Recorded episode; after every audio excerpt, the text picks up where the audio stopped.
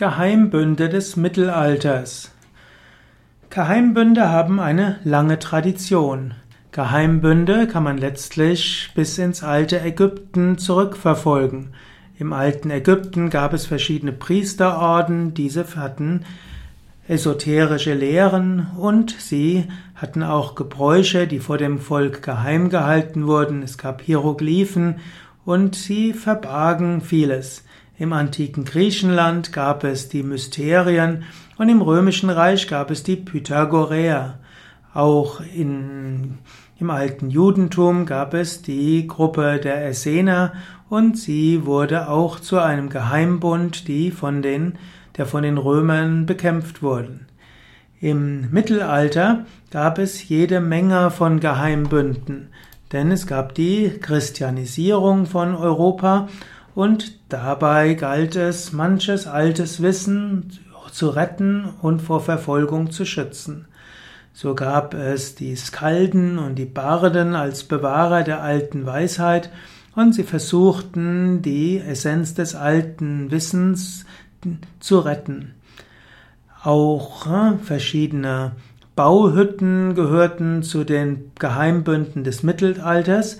Nicht nur haben die Bauhütten eben das Wissen gehabt, wie man großartige Kirche und Paläste baut, sondern sie hatten auch ein gewisses Wissen über Heilpflanzen, über Geomantie, über Energielinien, über Lehlinien, Kraftorte und so weiter.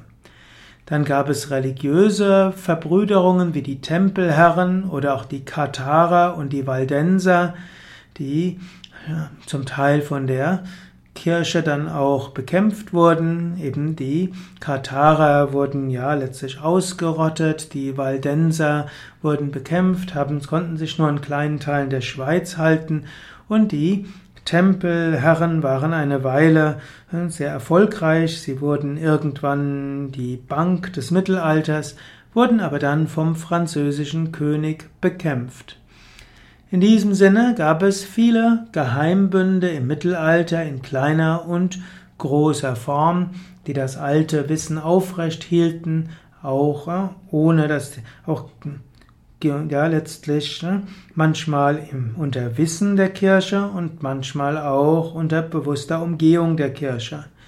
Paradoxerweise wurden gerade im Beginn der Renaissance im 15. und 16. Jahrhundert diese Geheimbünde ganz besonders massiv bekämpft.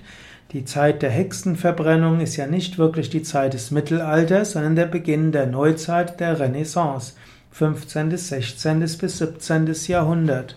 Und so wurden viele der Geheimbünde des Mittelalters in dieser Zeit ausgerottet.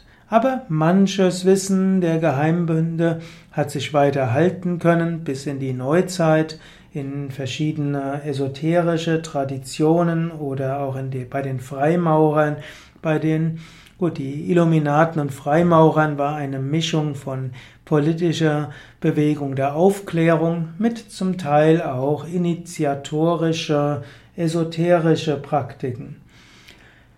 Ja, soweit zu ein paar Aspekten der Geheimbünde des Mittelalters.